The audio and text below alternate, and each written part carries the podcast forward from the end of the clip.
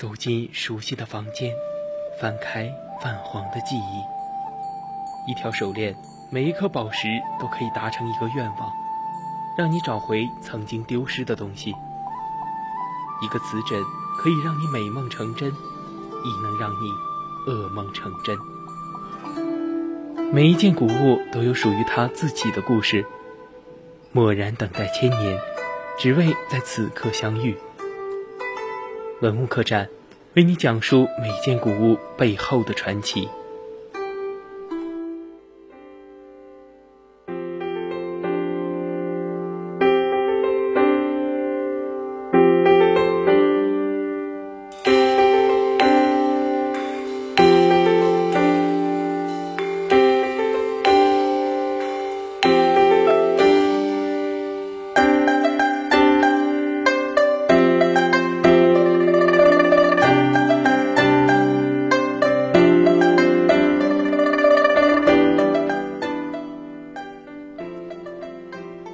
青春调频与您共享，这里是 VOC 广播电台百科探秘之文物客栈。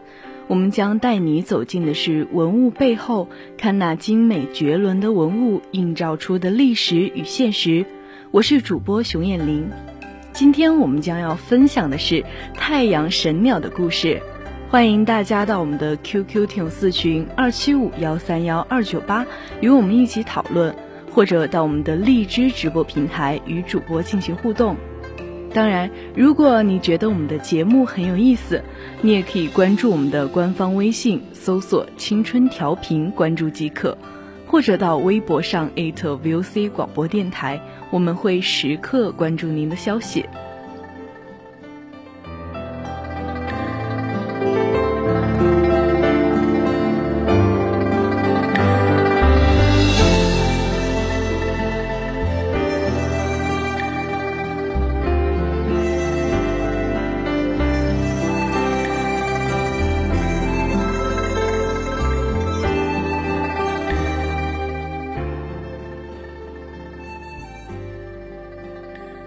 一束光从天空中射下，仿佛来自神秘浩瀚的宇宙。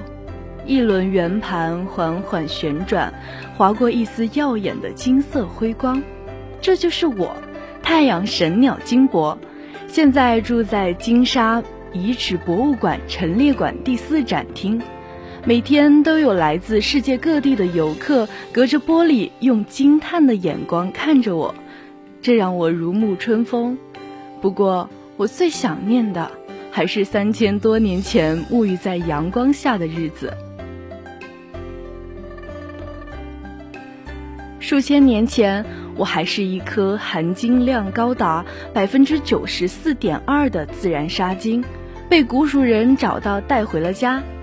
他们可不像遥远的中原人那样喜欢青铜，而是喜欢我这样耀眼的金色皮肤。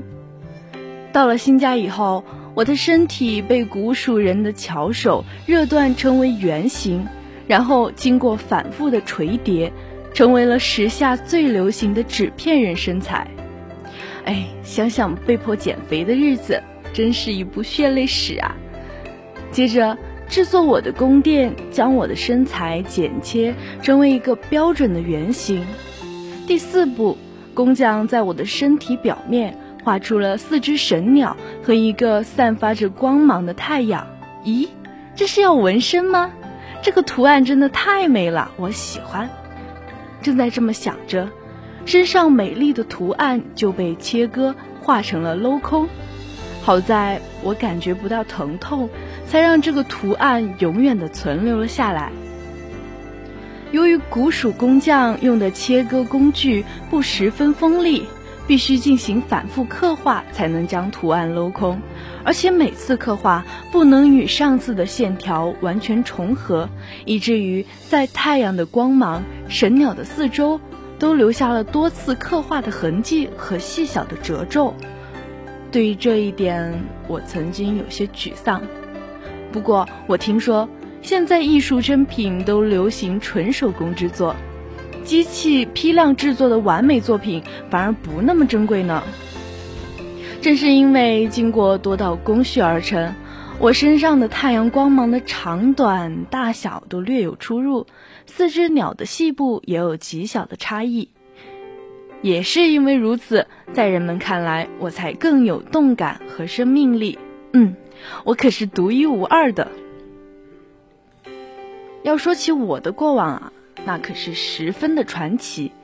三千多年前，刚被制作出来的我熠熠生辉，出席的都是古蜀国最重要的祭祀仪式，替古蜀人向太阳表达无限的崇奉和敬畏。在一次祭典的大典上，我被珍重埋入地下。和石碣、玉琮、青铜丽人这些小伙伴一起沉睡在了金沙这片土地中，也和我最心爱的太阳分别了。时光荏苒，我一直盼着重见天日，而奇迹总是在不经意间降临。二零零一年初春，在等待中又过了一个千年，我的耳边传来了挖土机轰隆隆的声响。尘封的泥土被挖开，滚落了埋葬三千多年的玉石与象牙，金沙遗址被发现了。终于有人发现我了。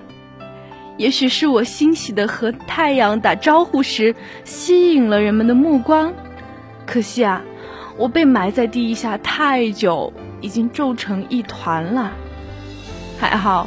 细心的考古学家们用竹片和毛刷刷开了粘在我身上的泥土，并进行药水浸泡处理。之后，文保人员用镊子一点点将我展开。感谢他们，让我又恢复了三千年前的美丽英姿，让他们惊讶和赞叹。这也让我十分自豪。要知道，我只有零点零二厘米厚。圆形的身材上面有精美的镂空图案，外层为四只逆时针飞翔的神鸟，内层则是顺时针旋转的十二道弧形光芒组成的照射四周的光球，这很容易让人联想到神话传说中的太阳和神鸟。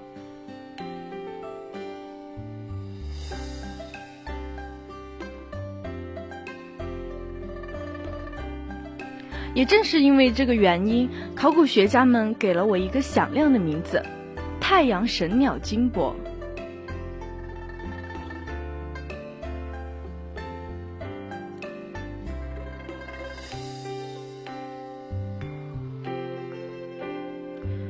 他们说，我就像一幅流畅的剪纸作品，即便是静静的摆放在一处，也给人一种旋动的感觉。四鸟绕日飞行，太阳不不断的旋转，生生不息。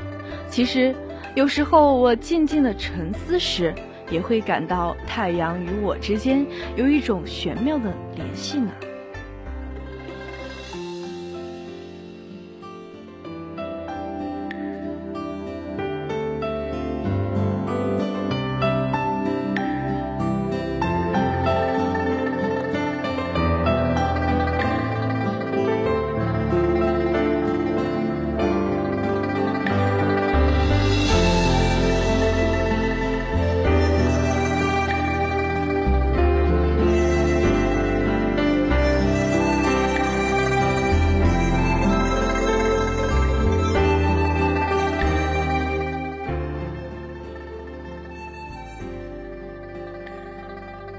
将出西东方，赵武坎西扶桑，浮云马西安区，夜皎皎西既明。这是屈原《九歌·东君》里的一段话。太阳东升西落，滋养着大地上的生灵，带来昼夜交替、四季轮回，是许多地区民族崇拜的对象。我听说，不只是我曾经的主人古蜀人崇拜太阳。遥远的世界各地也有许多同样的信仰呢。在古埃及，法老自称太阳神之子，人们称自己的国家“太阳的国度”。古希腊的神话中，阿波罗也是太阳神的化身。古玛雅文化的太阳神庙至今巍峨壮观。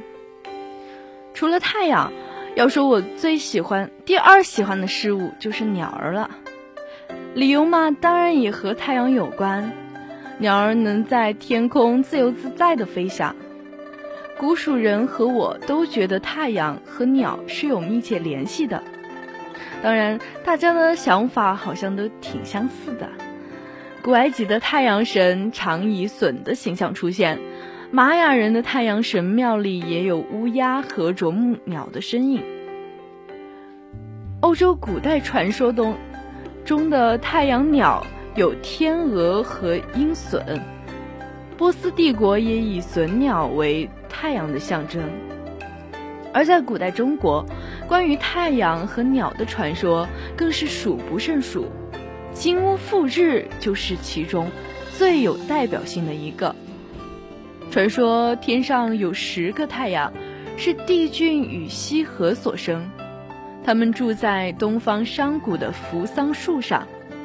太阳被金乌所背负，一只返回后，另一只又接着出去，每天轮流着从东方的扶桑飞向西方的若木。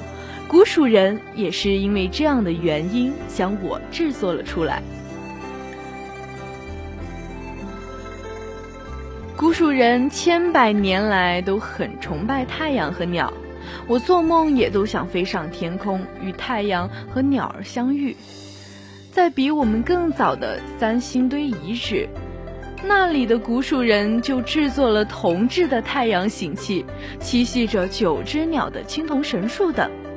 献给太阳和鸟，我们的信仰大概就是从他们那里传承下来的吧。而在我的时代，这种信仰也体现在方方面面。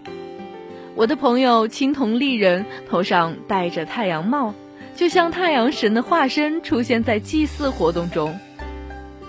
戴丙铜币身上的纹身和我长得很像，是一种首尾相接的三只神鸟图案。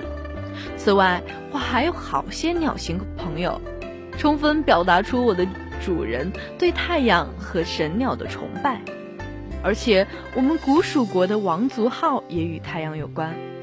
古蜀最后一个王族号为开明，这本来就是与太阳升起密切相关的词汇。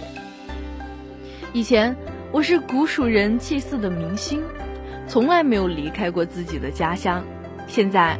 我又是国家文物局第三批禁止出境展览的文物，这虽然是一种身份的象征，但遗憾的是，以后我就不能出去走走看看世界了。不过，值得高兴的是，二零零五年八月十六号，我的美丽身姿成了中国文化遗产的标志。我想，我也会跟他一起将中国的优秀文化。传播到世界各地了吧？今天的文物客栈就到这里，材料转自网络。接下来是古人社区，敬请继续锁定青春调频，我们下期再见。